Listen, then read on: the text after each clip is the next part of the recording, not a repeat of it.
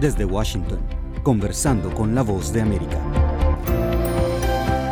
Bienvenidos a nuestro podcast, soy Héctor Contreras y les doy la más cálida bienvenida a esta emisión. Con un grupo de participantes cada vez más reducido y sin Donald Trump, quien sigue punteando las encuestas a pesar de los múltiples líos legales, hoy se realizará en la ciudad de Miami el tercer debate de las primarias republicanas que marca el camino a la elección del candidato que representará a este partido en los comicios del próximo año. Y en ese marco, hoy en Conversando con la Voz de América abordaremos el tema de las elecciones presidenciales en Estados Unidos, que si bien se realizarán en noviembre de 2024, desde ya anticipan ser una de las más controversiales de las últimas décadas debido a la marcada polarización política que hay en el país en un entorno internacional caótico exacerbado por los conflictos en Ucrania e Israel. Para comprender mejor esta situación, invitamos a Jesús García, editor político de importantes medios como La Opinión, El Diario e Impremedia, y es un gusto tenerlo con nosotros. Jesús, sea bienvenido.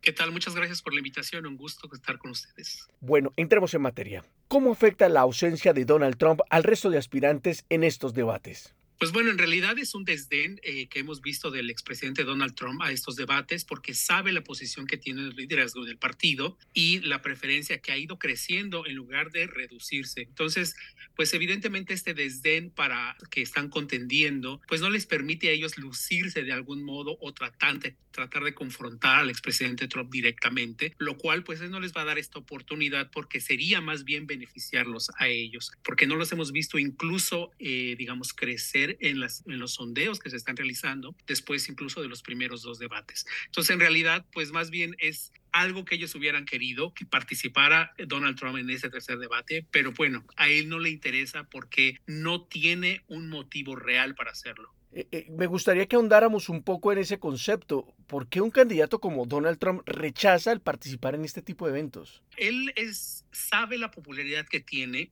desde que dejó la presidencia no ha perdido, digamos, eh, esa popularidad. Incluso en el proceso electoral en 2022, eh, recordemos que hubo un problema ahí que se decía que había perdido muchos posicionamientos y que incluso el gobernador Ron DeSantis era quien ya lo estaba supliendo en el Partido Republicano. Sin embargo, si vemos el seguimiento de todos los sondeos que se han realizado en los últimos dos años, Ron DeSantis, si bien se acercó en algún momento en 2022, cuando, bueno, en Florida tuvo muy buena votación y varias de la gente que le estuvo apoyando ganó y tuvo muy buenas muy buena participación, nunca se acercó realmente o superó al expresidente Donald Trump en ninguna de las encuestas. Entonces, el expresidente con ese contendiente que fue el más fuerte y ha sido el más fuerte de algún modo, Ron DeSantis, el que de algún modo se le pudo haber acercado más, pues no hay ningún interés realmente de darles escenario, de darles posibilidades de primero que lo confronten, lo cuestionen sobre los procesos legales que enfrenta, sobre sus políticas políticas migratorias que muchos, por ejemplo, de ellos están repitiendo varias de las ideas y sobre otras políticas económicas. Ellos han intentado integrarlo como parte de la conversación, pero pues Donald Trump finalmente no se está sumando a esa conversación, lo cual resulta muy interesante y refuerza esta posición de que él sabe dónde está colocado colocado, perdón, en cuanto a su popularidad. ¿Cómo ve usted el futuro de los otros candidatos? Estando tan rezagados e-, en las encuestas, ¿tendrán alguna opción? No, para ser presidente en definitiva, no.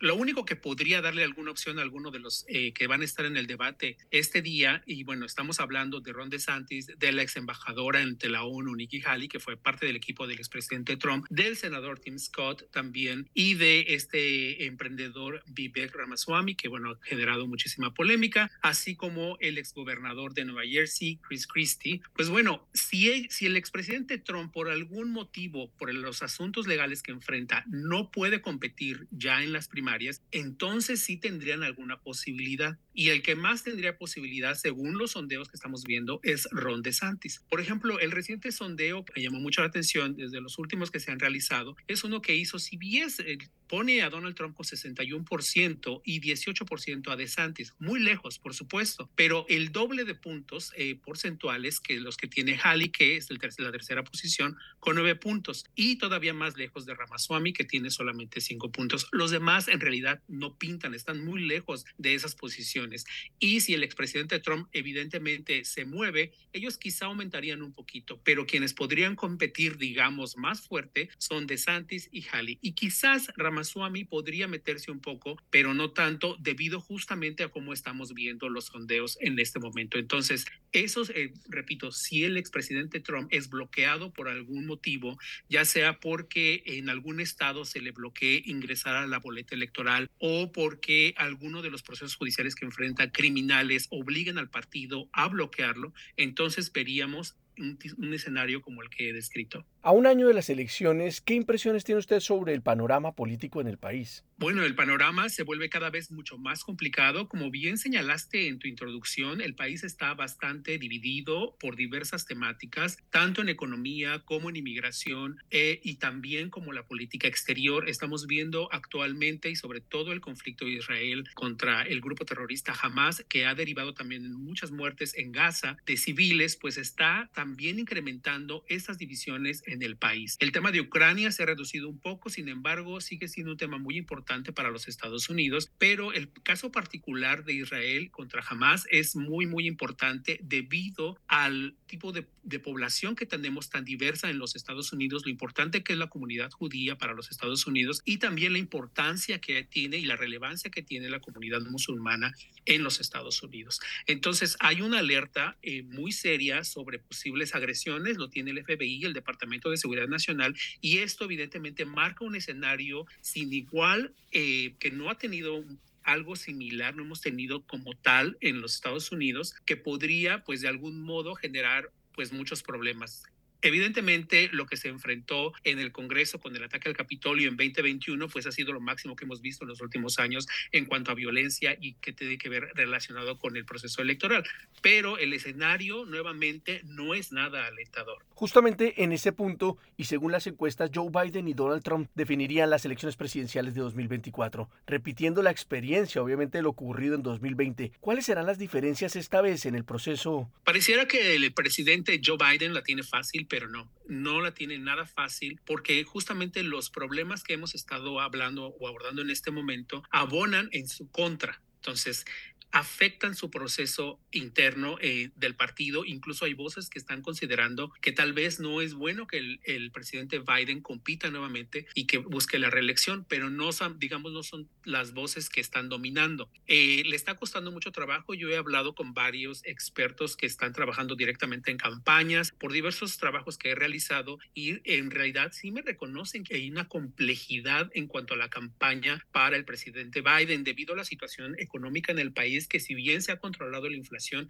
eso no lo ha sentido la gente directamente todavía porque los eh, productos y servicios siguen estando muy, muy caros y entonces la gente eso lo siente como que no hay realmente un impacto positivo. Estamos viendo un problema muy serio en temas de inmigración que se ha acrecentado también por la postura que están teniendo los republicanos y cuyo mensaje pues evidentemente está filtrando también a otra parte de la sociedad. Estamos viendo, repito, el asunto internacional. Entonces, para el presidente Biden, todos esos elementos juegan en contra.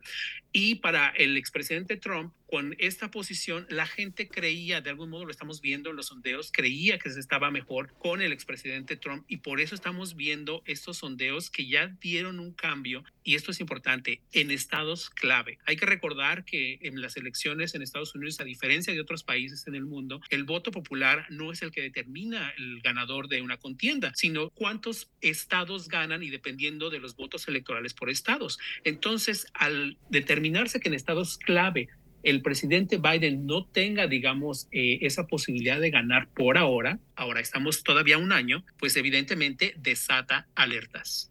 Pues muchas gracias al analista político Jesús García que puso en contexto la importancia que tiene para la política estadounidense el debate republicano que se realizará hoy en Miami y la trascendencia de este evento en la elección del candidato que representará a este partido en las elecciones presidenciales de 2024. Jesús, muchas gracias. Muchas gracias Héctor, un gusto. A ustedes, nuestros oyentes, gracias por acompañarnos en este nuevo episodio de Conversando con la Voz de América. Recuerden que pueden encontrarnos todos los días en nuestro perfil de YouTube o en nuestra página web vozdeamerica.com. Hasta pronto.